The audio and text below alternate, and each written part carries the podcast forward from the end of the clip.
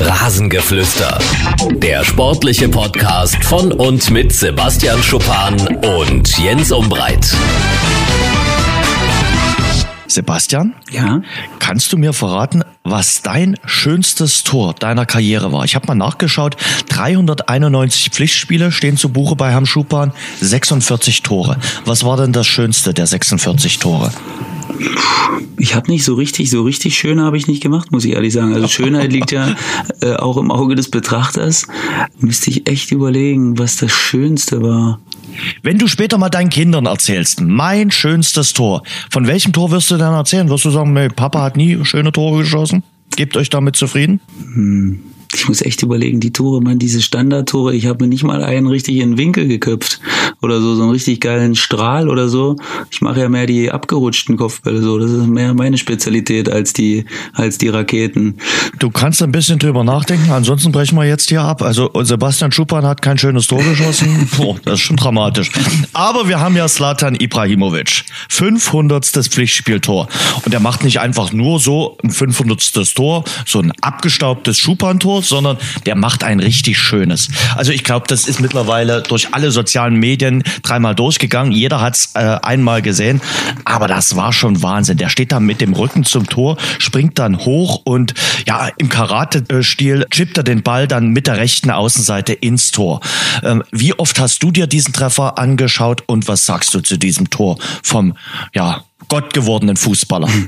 Ja, ich habe es mir wirklich oft angeschaut, weil Twitter zum Beispiel wiederholt ja das Video immer sofort wieder, wenn es zu Ende ist. Also habe ich es mir bestimmt 10, 15 Mal angeguckt und also ich weiß nicht, wie viele Spieler überhaupt auf die Idee gekommen wären, wenn der Ball auf sie zugeflogen wäre, den so zu machen. Viele hätten sich wahrscheinlich die Haxen gebrochen dabei, äh, wenn man das so versuchen wollte wie er.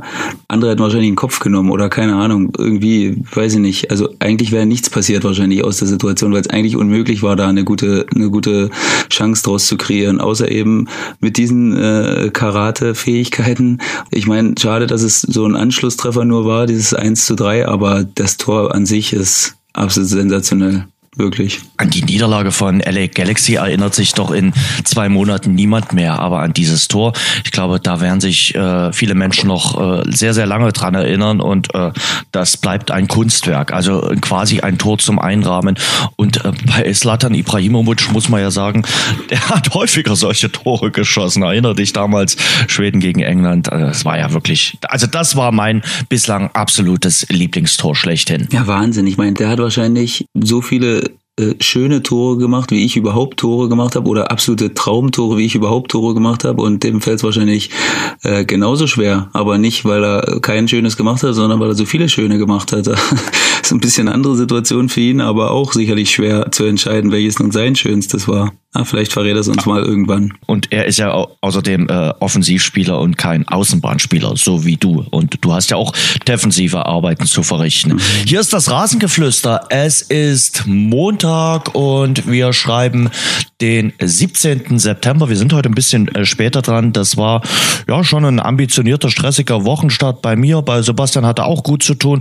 Und deshalb ist es heute ein bisschen später geworden. Aber so haben wir natürlich auch den Vorteil, so können wir auf die ein oder andere Entwicklung des Tages schon äh, Einfluss nehmen, können darüber äh, sprechen und äh, das hat dann äh, auch sein Gutes. Äh, Cristiano Ronaldo hat auch getroffen am Wochenende seine ersten Pflichtspieltore erzielt für Juventus Turin. Insgesamt sein 400. Ligator gemacht, aber er hat auch viele Chancen vergeben. Cristiano und Juve, ja, das muss noch zueinander finden. Ja, das ist ein bisschen langsamer angelaufen, als er sich vielleicht selbst auch vorgestellt hat.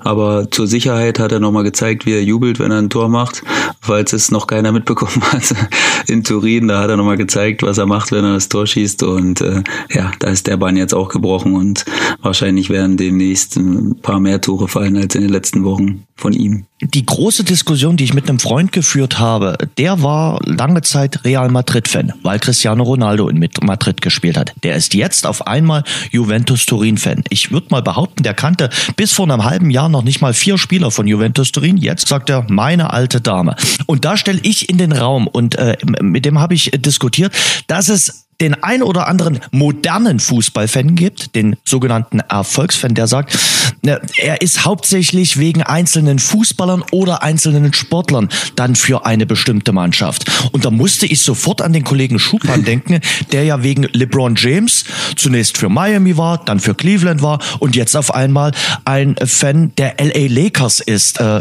wir sprechen da vom Basketball. Siehst du auch ähnliche Entwicklungen, dass äh, sich die Menschen mehr zu den Einzelsportlern fokussieren und dann davon ihr Team, ihr aktuelles Team äh, adaptieren? Ich kann mir das relativ schwierig vorstellen, dass ich äh, aufgrund eines einzelnen Fußballers Fan von einem Team werde, aber vielleicht kannst du es mir ja erklären. Ja, also ich glaube, dass der Hauptfan oder der, der normale Fan in Anführungszeichen sich dessen nicht hingeben wird und sagen wird, hey, äh, ich wechsle jetzt mit dem Spieler. Aber ich zum Beispiel kann das ja nur so für mich erklären. Ich bin ja generell Fußballfan oder Basketballfan.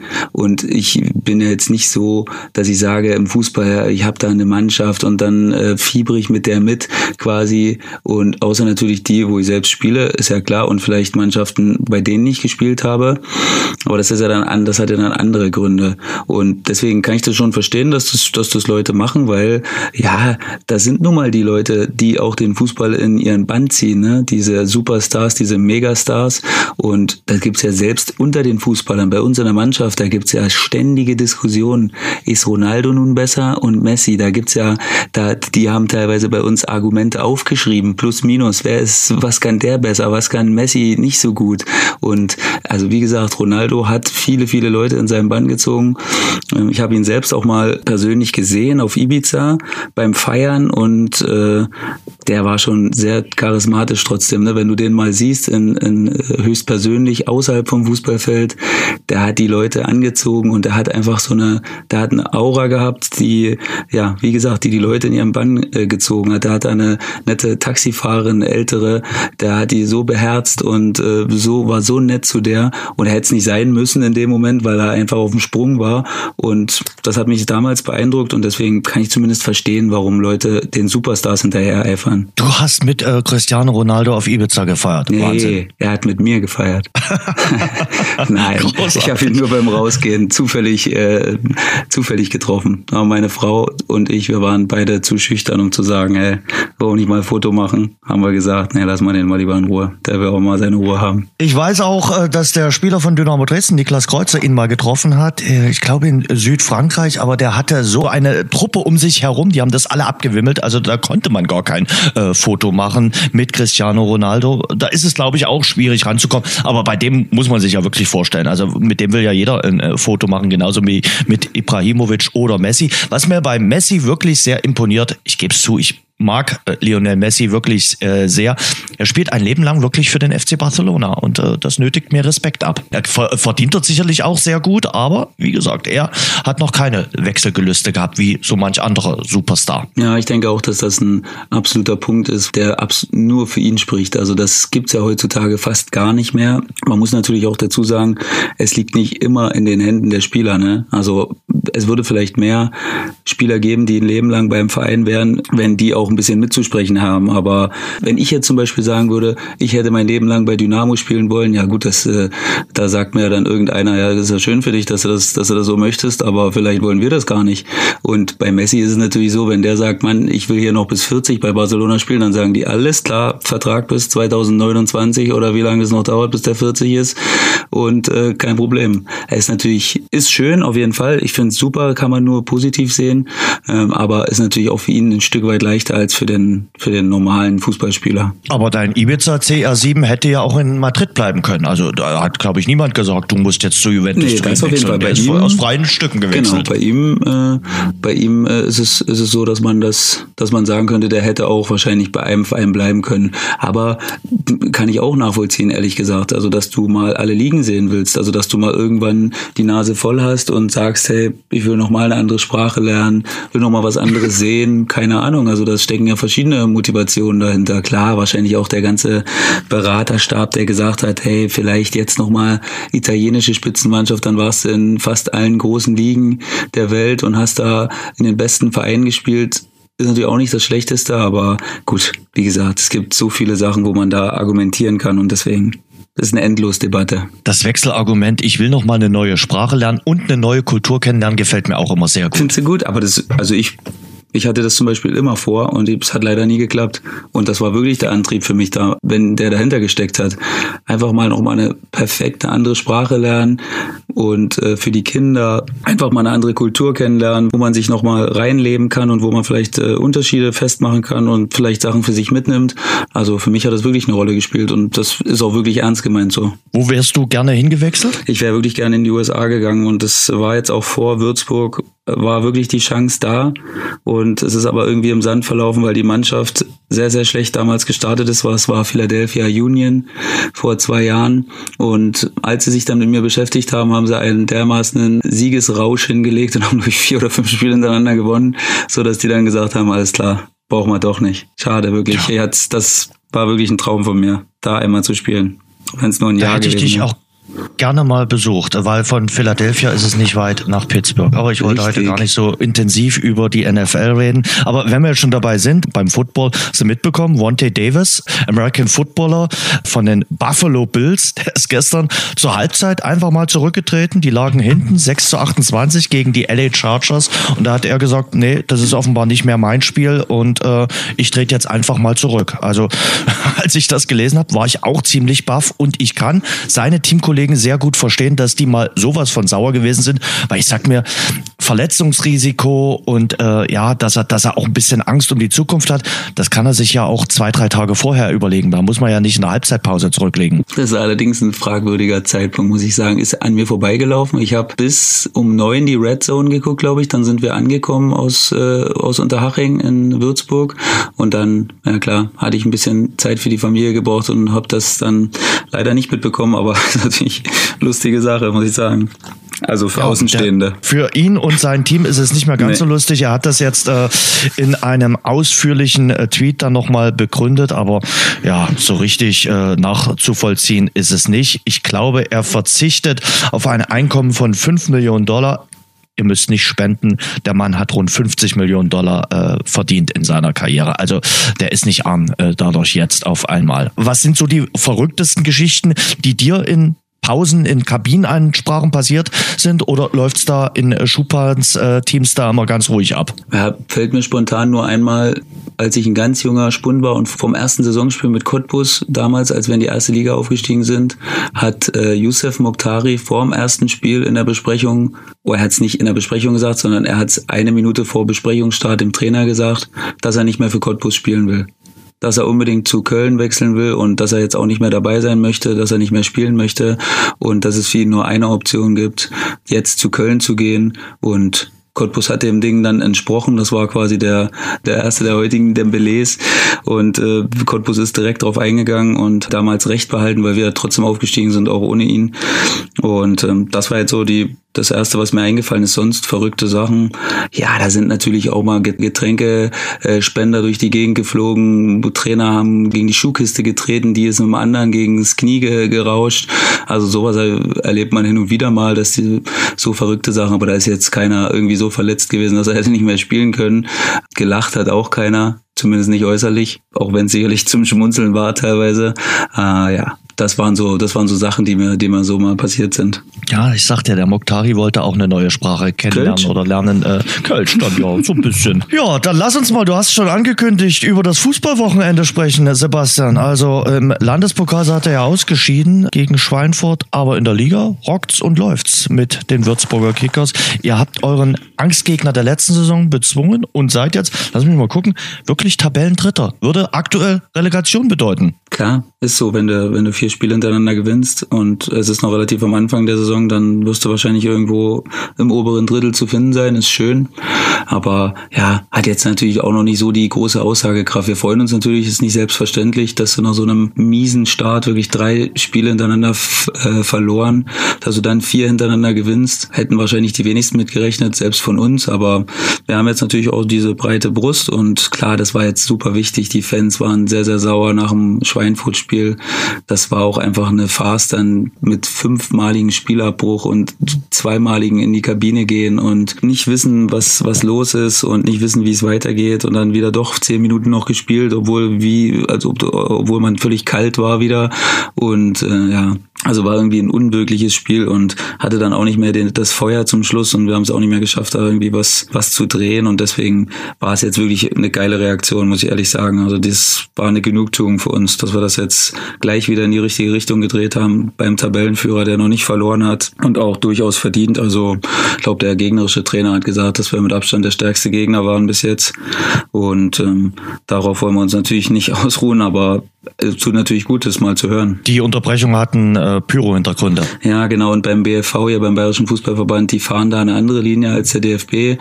Der Schiri hat mir schon vorm Spiel gesagt, nur zur Info, sobald hier äh, Pyrotechnik abgefackelt wird, unterbreche ich das Spiel. Und wenn es ein paar Mal passiert, dann wird's halt abgebrochen und äh, hat er dann auch durchgezogen. Was sagst du zu dem KfC Uerding? Wir haben ja schon immer mal wieder drüber geredet. Die Mannschaft ist schon richtig gut. Also ich glaube, die nisten sich so langsam da vorne ein. Also das ist kein One-Night-Stand dort vorne. Nee, aber ich habe heute ähm, Kicker durchgelesen. Da stand jetzt zum fünften Mal, dass sie selbst gesagt haben, ja, war ein glücklicher Sieg. Wenn wir nochmal so spielen, dann holen wir keine Punkte mehr, aber irgendwie gewinnen sie die Spiele trotzdem immer wieder, obwohl sie schlecht sind, obwohl sie schlecht spielen und nicht so spielen, wie sie sich das selbst vorstellen. Und ähm, das ist natürlich sehr, sehr gefährlich. Also für alle anderen Mannschaften. Dann fragt man sich, was passiert, wenn die mal richtig ins Laufen kommen. Äh, Im Moment gewinnen sie Spiele im, im Schongang, sagen wir mal so, oder mit, mit 70, 80 Prozent. Prozent. Und das ist dann natürlich schon gefährlich. Vielleicht könnte man es auch von der Sicht sehen, dass sie ihr Glück überstrapazieren schon. Aber gut, irgendwann ist es natürlich auch kein Glück mehr. Ne? Wenn es dann bei sieben Spielen fünfmal war und du gewinnst die Spiele trotzdem, dann ist es dann auch irgendwo eine Qualität. Und deswegen mhm. stehen sie dann wahrscheinlich auch zurecht oben. So einen richtig ernsthaften Verfolger, ja, äh, wie gesagt, Osnabrück hat jetzt auch verloren. Ihr seid jetzt dran, aber so eine Mannschaft, äh, wo man wirklich sagt, der traut man jetzt so richtig schon zu oder da sieht man, dass die wirklich das Zeug hat aufzusteigen. Siehst du eine Mannschaft, wo du sagst, ja, die, die überzeugt gerade? Vielleicht mal ihr außen vor gelassen? Naja, ich glaube, dass Unterhaching, dass man die schon vor der Saison gut gesehen hat. Vielleicht nicht so stark, wie sie bis jetzt waren, aber die haben schon meine Erwartungen erfüllt. Und klar, es gibt natürlich Karlsruhe ist jetzt wieder dran. Die haben jetzt auch zehn Punkte. Die sind die unangenehme Mannschaft, die man, die man trotzdem erwartet hat. Und lass uns mal in fünf, sechs Spieltagen nochmal reden und gucken, ob nicht vielleicht da nochmal eine Mannschaft doch wieder oben reinschaut, die, die man da doch erwartet hatte und sich das Tabellenbild wieder ein bisschen normalisiert. Ich möchte nicht sagen, dass jetzt zum Beispiel Osnabrück abfällt, weil die machen dann doch einen stabileren Eindruck, als man vielleicht erwartet hatte. Und ja, vielleicht wird's dann eben doch ein, ein, riesiges Feld wieder von Mannschaften, die dann oben mitspielen. Und äh, das wäre ja für die Attraktivität der Liga eigentlich eine schöne Sache, wenn dann acht Mannschaften um Aufstieg spielen und der Rest dann vielleicht um Abstieg oder so. Könnte ich mir vorstellen, weil jetzt gerade aktuell wieder von unten alle gewonnen haben und das Feld so dicht zusammen ist. Ich glaube, wir haben zwölf Punkte, sind Dritter.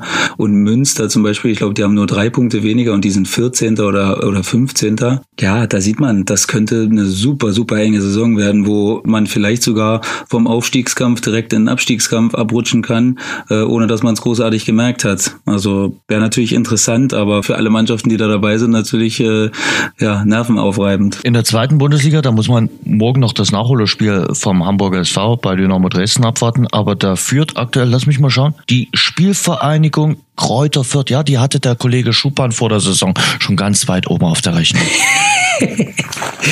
das ist echt lustig, muss ich sagen, was, was sich da jetzt mittlerweile entwickelt hat. Sandhausen und Duisburg krebsen immer noch unten rum und die Mannschaft, die ich komplett schlecht gesehen habe, die ist Erster. Und das auch irgendwie mit einer, mit einer guten Art und Weise. Also nicht, das ist jetzt weder hatten die schlechte Gegner, noch haben die Glück irgendwie. Die spielen einfach erfrischenden Fußball, haben einen Stürmer, der trifft.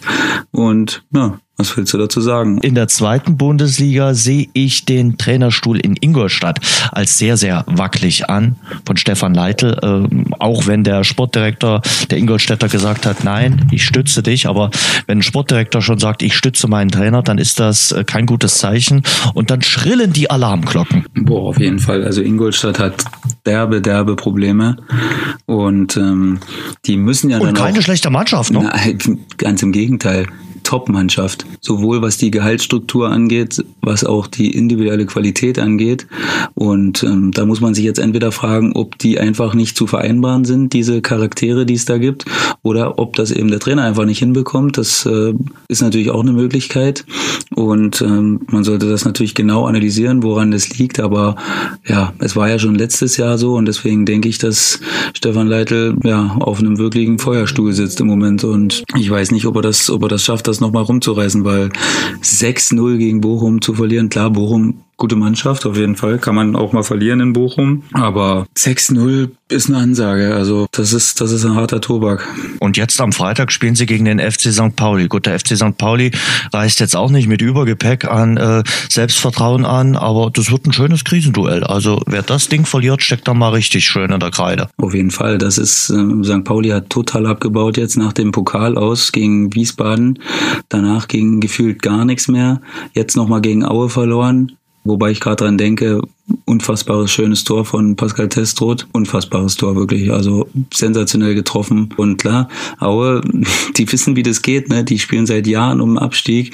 Die werden auch nicht unruhig. Die ziehen ihr Ding durch und jetzt gewinnen die gegen Pauli. Und ja, jetzt äh, ist mit denen auch wieder zu rechnen. Und jetzt geht's langsam los. Jetzt wird's langsam interessant. Jetzt müssen halt nur noch mal Duisburg und Sandhausen wissen, wie man, wie man ein Spiel gewinnt oder, oder das über die Bühne kriegen. Für Duisburg war es ja echt knapp. Das Spiel habe ich gesehen gesehen. Das ist echt unglücklich gelaufen. Wenn du in Berlin äh, einen Rückstand drehst und dann kurz vor Schluss noch so eine Gurke kriegst, dann ist das natürlich bitter für die ganze Truppe. Der SC Paderborn hat ja gestern auch schön gerockt. Äh, in Köln gewonnen. Auch schönes, verrücktes Spiel gewesen. Am Ende 3 zu 5. Armin Fee hat mit dem Schiedsrichter gewütet.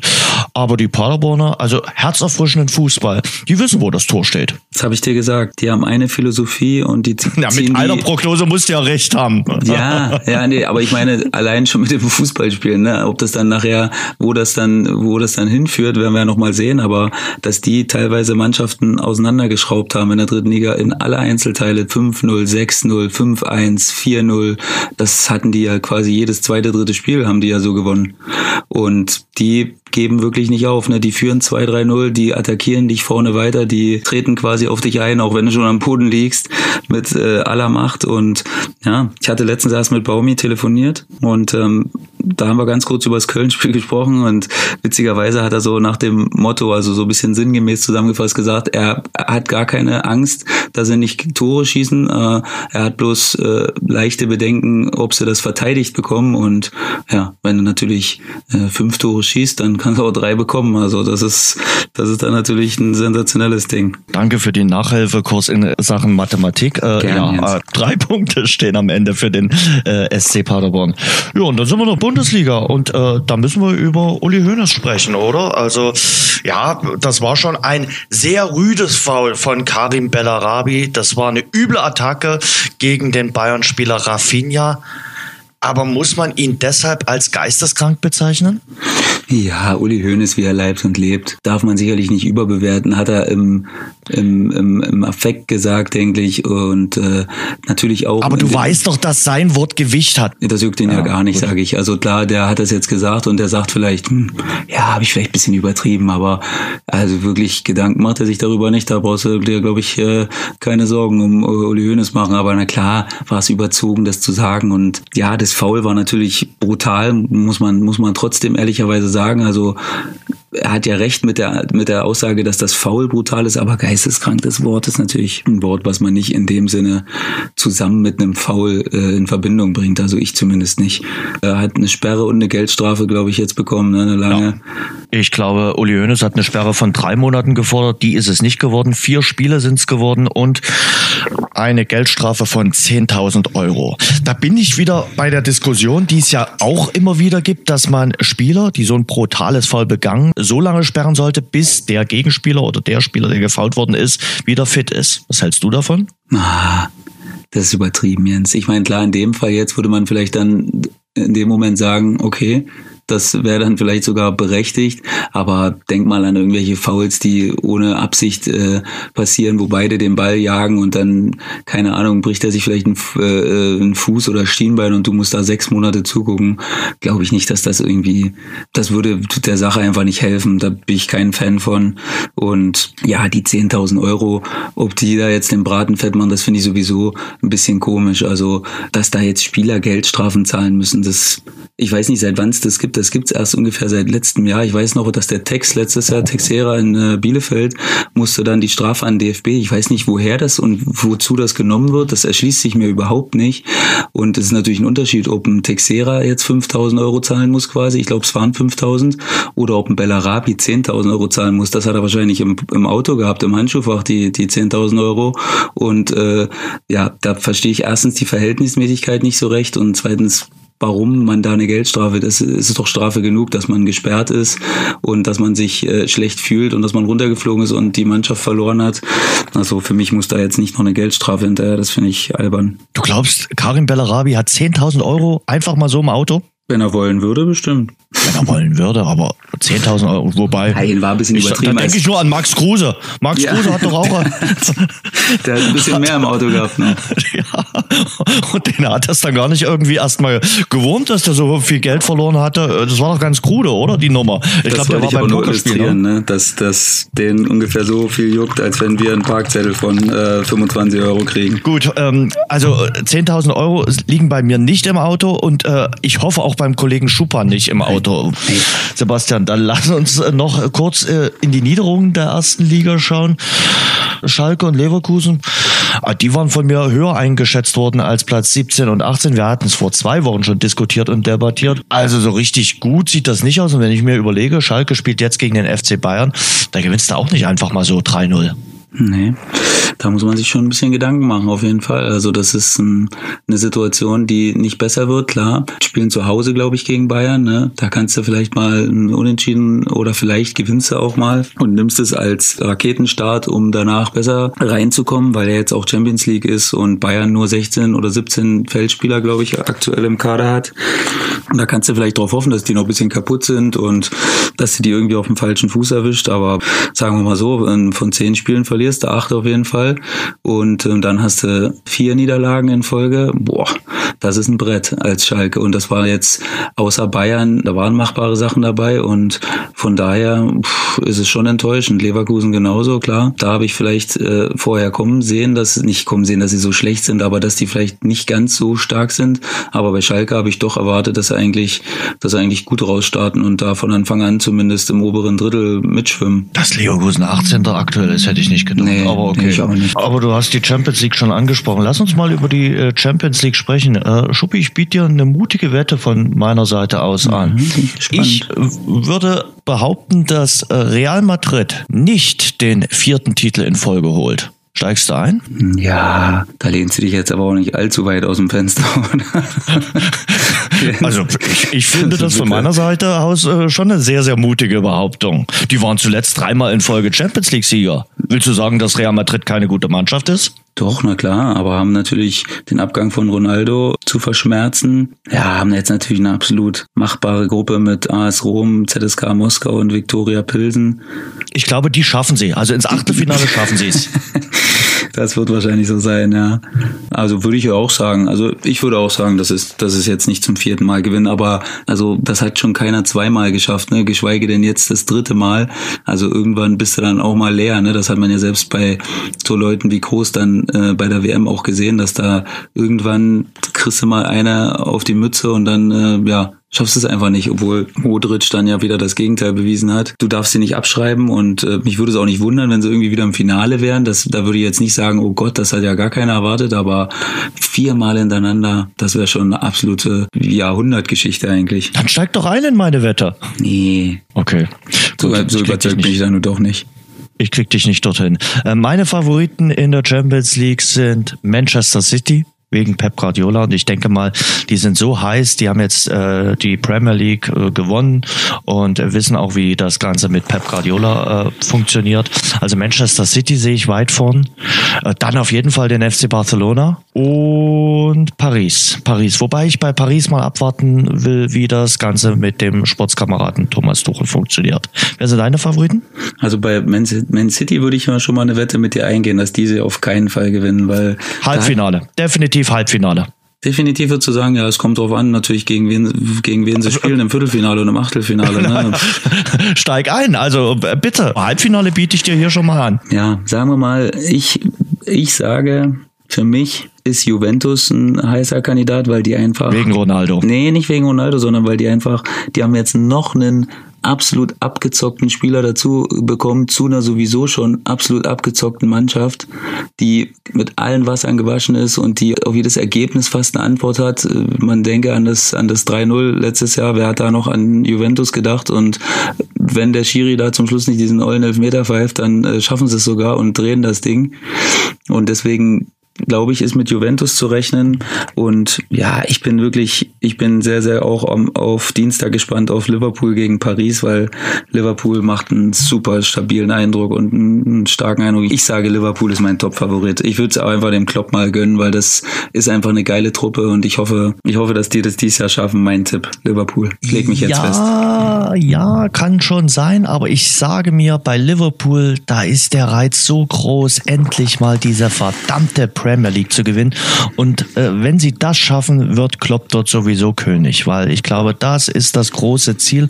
Und dann vernachlässigt man in dieser Saison dann auch gerne mal die Champions League. Kann ist meine ferne Prognose. Und deshalb, ich, ich sehe eher, ja, du, du, du willst jetzt deinen dein Top-Favoriten schon wieder ein nee, bisschen nee, nee, ab? gar nicht, aber also ich kann mir das Szenario, was du gerade äh, gesagt hast, wenn die wirklich bis, äh, keine Ahnung, März, April ganz oben sind oder Kopf an Kopf mit Man City, dann kann ich mir das, kann ich mir das äh, vorstellen. Dann gibt es ein Universum, wo ich mir das vorstellen kann, aber äh, Champions League ist Champions League, ne? Das ist auch klar. Also in meine Wetten steigst du jetzt nicht ein, weder in die Real Madrid Wette als auch in. Ich bin kein. Wetter, ich bin kein Wetttyp und ich verliere eh alle Wetten und deswegen ja, das äh, macht es keinen Sinn, mit mir zu wetten. Da kann man nur viel Geld gewinnen und das versuchst du auch gerade, glaube ich. Du, ich hätte um Sachgegenstände, ah, ja, also um Getränke oder ähnliches gewettet. Lass uns mal über die deutschen Vereine sprechen. Äh, fangen wir mit den Bayern an. Also den Bayern traue ich von den vier deutschen Vereinen noch am meisten zu. So richtig heißer Kandidat für Finale sind sie für mich aktuell nicht. Weiß auch nicht, woran das liegt. Sicherlich auch mit den äh, ganzen Verletzungen da aktuell. Aber die Gruppe gegen Amsterdam, äh, AEK Athen und mit dem Startspiel Benfica Lissabon sollten sie trotzdem meistern. Möglicherweise gewinnen sie auch fünf von sechs Spielen. Auf jeden Fall. Also führt kein Weg dran vorbei, dass Bayern die Gruppe gewinnt. Da kann ich mir keine andere Sache vorstellen. Da wird es eher super interessant, wer Zweiter wird am Ende zwischen äh, Ajax und Benfica wahrscheinlich. Also da sehe ich gar keine Probleme in der Gruppenphase. Keine Probleme sehe ich eigentlich auch für Schalke 04, wenn die nicht so denkbar schlecht in die Bundesliga gestartet wäre. Aber über der Gruppe steht trotzdem irgendwie freilos in Richtung Achtelfinale mit Lok Moskau, Galatasaray, Istanbul und dem FC Porto. Also wenn Schalke Schalke nur halbwegs die Performance auf den Rasen und auf die Strecke bekommt, sollten sie das doch schaffen können, dort wenigstens Zweiter zu werden. Ich sag, Schalke äh, scheidet sang- und klanglos aus, aus der Champions League. Vierter du sogar. hast vor der Saison Schalke ja, aber das hat nichts so mit der, mit Champions League zu tun. Also ich sehe das auch nicht als einfache Gruppe, muss ich dir ehrlich sagen, weil wer sind wir Deutschen, dass wir jetzt sagen, Schalke ist so viel besser als Lok Moskau, Porto und Galatasaray. Also ich sehe da Schalke beileibe nicht als beste Mannschaft. Also wirklich nicht. Ich finde das eine schwere Gruppe. Da erwartet äh, wahrscheinlich ganz Schalke natürlich das, was du gerade sagst, aber meiner Meinung nach Dritter oder Vierter, mehr nicht. Also, also bin ich in deinen Augen etwas arrogant, der nee, arrogante Deutsche. Gar nicht, ab, ja, doch, sag's doch. Ja, äh, okay, wenn du so hören willst, ja. Also ich denke, ich denke, dass andere Mannschaften, zum Beispiel Porto sagt, ja, zum Beispiel aus Portos Sicht, ja super, Schalke, was, was haben die gerissen in den letzten Jahren? Toll, dass wir die bekommen haben. Also ich glaube nicht, dass, dass äh, die dann jetzt sagen, oh Gott, Schalke, also wie sollen wir das schaffen? Das, das ist für uns der Favorit. Also ich denke, dass die anderen Mannschaften froh sind, dass Schalke da auch mit dabei ist, weil das äh, auch ein Unsicherheitsfaktor in der Gruppe ist. Und wie gesagt, ich sehe Schalke ausscheiden. Casillas geht morgen in seine 20. Champions League-Saison, der Torhüter vom FC Porto. Auch Wahnsinn, oder? Ja. Und da sind wir in der Gruppe vom Ruhrpott-Rivalen Borussia Dortmund. Die kriegen es mit Atletico Madrid, dem FC Brücke und dem AS Monaco zu tun. Die Gruppe halte ich für schon ziemlich äh, ausgeglichen und für viel schwieriger als die Gruppe von Schalke 04. Da würde ich meine Hand nicht ins Feuer legen, dass Borussia Dortmund dort mindestens Zweiter wird. Doch, ich sag ja. Dieses Jahr ist ein bisschen was anders bei Dortmund. Favre, der überlässt nichts, aber auch wirklich gar nichts dem Zufall. Und ohne Lässt dass ich Götze das nicht jetzt, spielen? Okay, das ist wirklich ein leidiges Thema. Ich kann es auch nicht mehr hören, wirklich, der Arme. Der, der soll einfach, lass den in Ruhe, lass ihn spielen, ehrlich. Das, ich kann, Er lässt ihn ja nicht spielen. ja, irgendwann mal lass ihn, lass ihn, oder lass ihn in Ruhe wenigstens. Das, das wäre das Schönste. Lass den einfach mal machen. Das ist das Schicksal, wenn du das goldene Tor im WM-Finale geschossen hast. In so einem jungen Alter. Dann bist du so im Mittelpunkt und dann fokussiert sich alles auf dich. Ja, klar. Es ist einfach ein leidiges Thema und äh, er ist auch der Leidtragende im Endeffekt. Er kann die Erwartung gar nicht erfüllen, eigentlich egal was passiert. Wenn er nicht jedes Mal der überragende Mann ist, dann, äh, dann ist die Überschrift immer Götze, äh, Götze hat nicht gespielt oder Götze wurde ausgewechselt oder Götze hat es nicht geschafft, das äh, Spiel zu entscheiden oder keine Ahnung was. Jedenfalls, der kann eigentlich nichts richtig machen. Aber um zurückzukommen auf die Gruppe, also Atletico ist natürlich klarer Hauptfavorit und ähm, ja, Brügge und Monaco sind keine Laufkundschaft, auf gar keinen Fall. Also das wird, wird auch nicht einfach, aber ich sehe Dortmund trotzdem am Ende Zweiter werden. Also ich finde, das wird schon morgen mal ein interessantes Auftaktspiel beim FC Brügge, äh, belgischer Meister. Belgier haben zwar in den letzten Jahren nun in den Clubwettbewerben nicht so überzeugt, aber dass die keine ganz schlechten Nationalspieler haben, haben wir ja bei der Weltmeisterschaft im Sommer gesehen. Die TSG Hoffenheim schinkt sich auch an, äh, zum ersten Mal in der Champions League dabei zu sein. Es ist der 13. Neuling von den deutschen Mannschaften, also die 13. deutsche Mannschaft, die äh, in der Champions League eingreift mit Olympique Lyon, Schachtja Donetsk und Manchester City. Manchester City, einer meiner Top-Favoriten, ist für mich dort in der Gruppe das Nonplusultra. Und dahinter balgen sich die drei Mannschaften um Platz zwei. Aber bei der TSG Hoffenheim sage ich mir, uh, das könnte eine richtig enge und knappe Geschichte werden, weil die Champions League noch gar nicht gewohnt sind. Und Lyon und Donetsk wissen, wie da der Hase läuft und wie die Hymne klingt. Also auch wenn man mich jetzt als unpatriotisch bezeichnet, wird da für mich auch Hoffenheim klar letzter in der Gruppe. Und ich sage sogar relativ klar, weil ja, das hat man letztes Jahr schon gesehen. Da ist ja jetzt auch nicht, ich weiß nicht, außer gegen Man City wird das Stadion wahrscheinlich nicht ausverkauft sein, würde ich mich mal aus dem Fenster lehnen. Und allein die Tatsache halte ich schon für wahnwitzig. Deswegen habe ich fürchte auch keine, es tut mir wirklich leid für Jürgen Nagelsmann, weil ich den, weil ich den cool finde und weil ich ihn als interessanten Typen sehe. Aber ich sehe da Hoffenheim wirklich nichts reißen in der Gruppe. Maximal ein Heimspielerfolg vielleicht gegen Lyon oder Donetsk. Äh, aber sonst, äh, ich kann es mir nicht hinbiegen, so dass ich sage, Hoffenheim wird da komplett überraschen. Also das sehe ich nicht. Du malst schon ganz schön schwarz, was die deutschen äh, Vereine betrifft. Äh, Ich freue mich sehr auf das Duell Liverpool gegen Paris. Ich kann es morgen nicht schauen, aber vielleicht gucke ich mir in der Zusammenfassung äh, nochmals an. Äh, wer ist da für dich äh, der Favorit beim großen Clash zwischen Klopp und Tuchel, den früheren Mainzer bzw. Dortmunder Trainern? Also da, ich kann dir nicht sagen, wie ich mich auf dieses Spiel freue. Ich hoffe, dass es nur ganz, ganz halbwegs den Erwartungen entspricht, den wir oder die, von denen wir uns das erhoffen. So ein, so ein 3-2, so ein 3-3 stelle ich mir da vor, wo beide mit offenem Visier spielen und dann wird es wahrscheinlich ein 0-0 und aber taktisch hochklassig. Damit könnte ich auch noch leben, aber ich kann es dir nicht mal sagen. Also wirklich, ich bin super, ich bin super, super gespannt. Liverpool spielt zu Hause, also leichter Vorteil für Liverpool, sage ich, aber mm, ich kann es trotzdem nicht sagen, wer jetzt da für mich der Favorit ist. Ich habe Paris bis jetzt noch nicht spielen sehen unter Tuchel, also außer in Zusammenfassung. Muss ganz erfolgreich sein. Ja, da, in der, in der französischen Liga, okay, da, da gewinnen sie auch äh, auf dem dritten Bein nachher meistens die Spiele und äh, das nehme ich jetzt nicht so als Maßstab, aber ich freue mich wirklich. Ich bin, gespannt, äh, ob sie das schon so adaptiert haben, dieses Tuchelsche äh, Fußballspielen und äh, dieses, dieses taktische und diese Finessen, die er da hat. Da bin ich echt gespannt und gegen Klopps Hochgeschwindigkeitspressing und Hochgeschwindigkeits äh, da bin ich wirklich gespannt, ob wie sie das hinbekommen. Mario Gomez hat gestern gesagt, er weiß noch gar nicht mal, was er alles braucht, um äh, irgendwie alle Spiele schauen zu können. Weißt du, was man braucht, um alle Spiele schauen zu können? Ist ja einiges neu in der neuen Champions League Saison. Ähm, Sky und The Zone, oder? Richtig. Und äh, dann hat man das Paket. Das ist wichtig äh, für jeden, der uns jetzt zuhört. Äh, die Champions League gibt's in der kommenden Saison nicht mehr im Free TV. Jedenfalls Gruppenphase bis zum Finale. Finale gibt's dann, glaube ich, im äh, Free TV. Das muss gewährleistet sein. Aber alles andere komplett im Pay TV. Auch eine interessante Entwicklung. Und am Donnerstag ist dann Europa League. Also ich musste mir in den letzten Jahren äh, schon immer die Europa League schön saufen, in Anführungszeichen. Und das wird eigentlich auch nicht besser. Also wenn ich mir da Spiele angucke wie Beleidiuspor gegen Krasnodar oder Istanbul gegen Sarpsborg oder Dynamo Kiew gegen FC Astana, äh, wüsste ich jetzt nicht, ob ich mir die als Einzelspiel anschauen würde. Äh, also die Europa League bleibt so ein kleines Stiefkind der Champions League und deshalb habe ich mit Erstaunen festgestellt, jetzt wollen sie noch einen Europacup-Wettbewerb einführen. Wahrscheinlich dann auch noch mit einer Gruppenphase.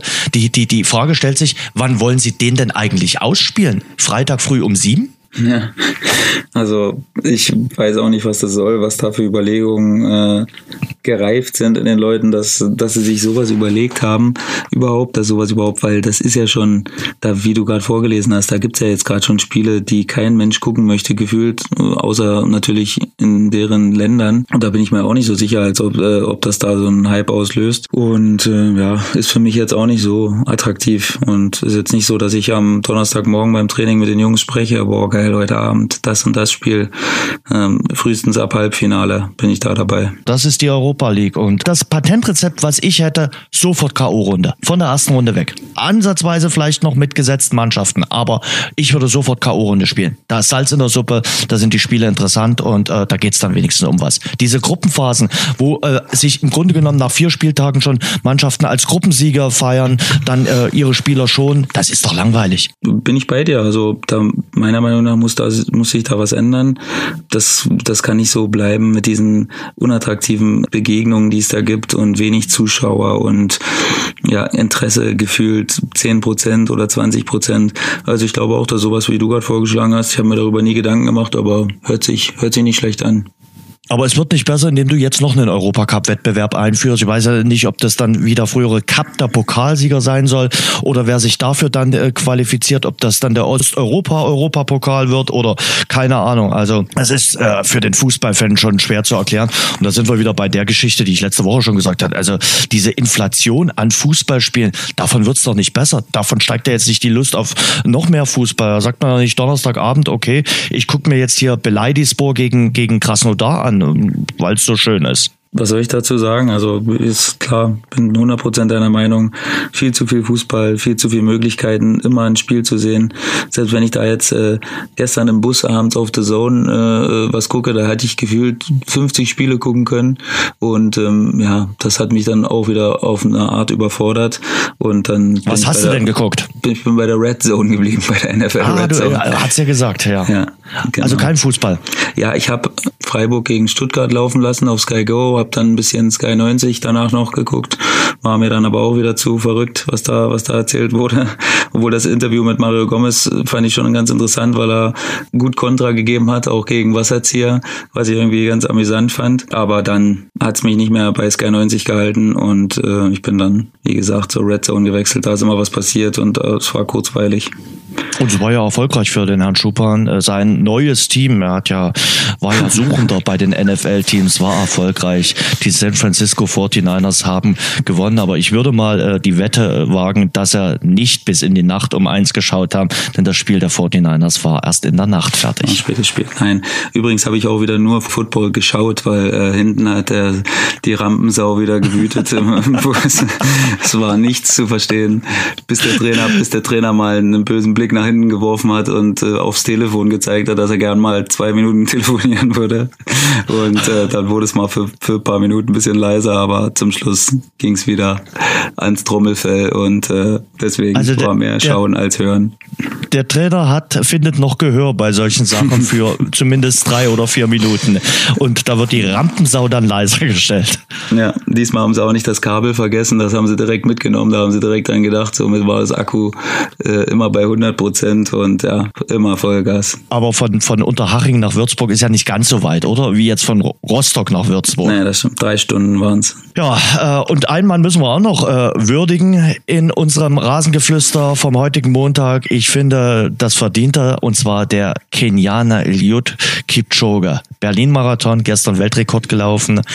Der ist zwei Stunden, eine Minute und 39 Sekunden gelaufen. Eine Wahnsinnszeit. Ich frage mich, irgendwann wird es bald passieren, dass äh, unter zwei Stunden äh, passiert im Marathonlauf, aber das ist schon eine spektakuläre Zeit. Die müssen ja auch schon letztes Jahr mal für einen Schuhhersteller äh, auf der Formel 1 Strecke in Monster getestet haben. Da ist er zwei Stunden und 20 Sekunden gelaufen. Ähm, jetzt also zwei Stunden, eine Minute und 39 Sekunden. Wahnsinn, Wahnsinn, Wahnsinn, Wahnsinn. Also ich keuche ja schon äh, nach äh, fünf Kilometern und gelaufenen 30 äh, Minuten. Äh, ich weiß nicht, was deine größte Distanz war, aber ich ziehe wirklich alle Hüte und der Mann hat wirklich seine 120.000 Euro Prämie allemal verdient. Und ich glaube nicht, dass er sie im Auto so rumliegen lässt, wie manch anderer Fußballer, den du heute tituliert hast. Nein, nein, glaube ich auch nicht. Und äh, da muss ich jetzt mal wirklich ein bisschen ausholen, weil das echt für mich auch super interessant ist, weil ich das nach dem Fußball auf jeden Fall mal machen möchte, einen Marathon laufen. Ich will da einfach auch mal meine Grenzen austesten und ich bin ein Läufertyp, also lang und äh, monoton kann ich echt, kann ich echt gut. Aber wenn man sich das anguckt, das ist wahnwitzig, was die für Zeiten laufen. Man kann ja, wir laufen ja auch manchmal 1000 Meter Läufe jetzt in der Vorbereitung zum Beispiel.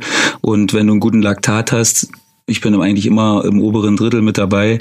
Dann sagen wir mal, läufst du die Dinger in 3,45, vielleicht so 3,30 mal, wenn es schnell ist. Und wenn du mir sagst, hey, dein Leben steht auf dem Spiel, lauf einmal 1000 Meter so schnell du kannst, dann schaffe ich es vielleicht unter drei aber dann wirklich mit äh, fünf Minuten liegen bleiben danach und äh, Sauerstoffzelt und allem drum und dran. Und der läuft, ich glaube, zwei 25 oder 2,30 oder so. Lass mich nicht, nagelt mich nicht drauf fest. Auf jeden Fall eine Zweierzeit im Schnitt 42 Kilometer. Und ich bin auch Hochleistungssportler. Ne, da sieht man mal, was da für Welten noch dazwischen liegen, was das, was das für unfassbare Voraussetzungen sind, die der hat. Und ähm, ich habe heute einen interessanten Artikel kurz gelesen. Ein Sportwissenschaftler hat gesagt, dass er das nicht schafft, der Kipchoge unter zwei Stunden, weil der trainiert wohl schon am absoluten Maximum. Und äh, auch wenn sich anderthalb anderthalb Minuten jetzt nicht so wahnsinnig viel anfühlen, aber es ist schon eine Welt. Nochmal eine anderthalb Minuten schneller ist, ist nochmal eine richtige Ansage. Und der hat aber vorher gesagt, dass es in den nächsten fünf Jahren wohl fallen wird, diese zwei Stunden. Und ich bin echt gespannt.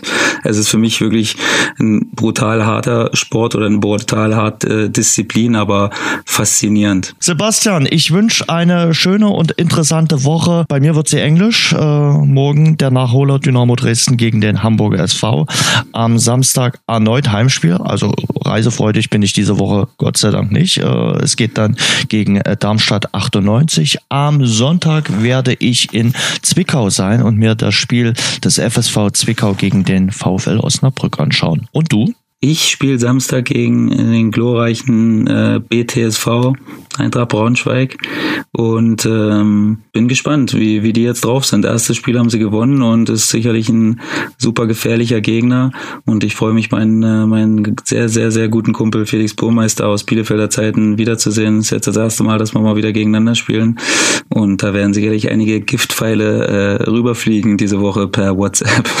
Wir werden darüber reden. Am nächsten Montag, nächsten Montag gibt's das nächste Rasengeflüster und sind wir dann schon bei Folge Nummer 10? Richtig? Wow, Oder da müssen wir uns was einfallen lassen eigentlich, Jens. So ein 10er Jubiläum.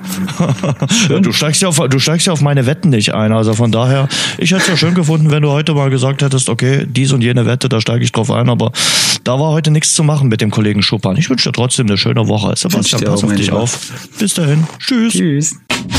Das war das Rasengeflüster für diese Woche.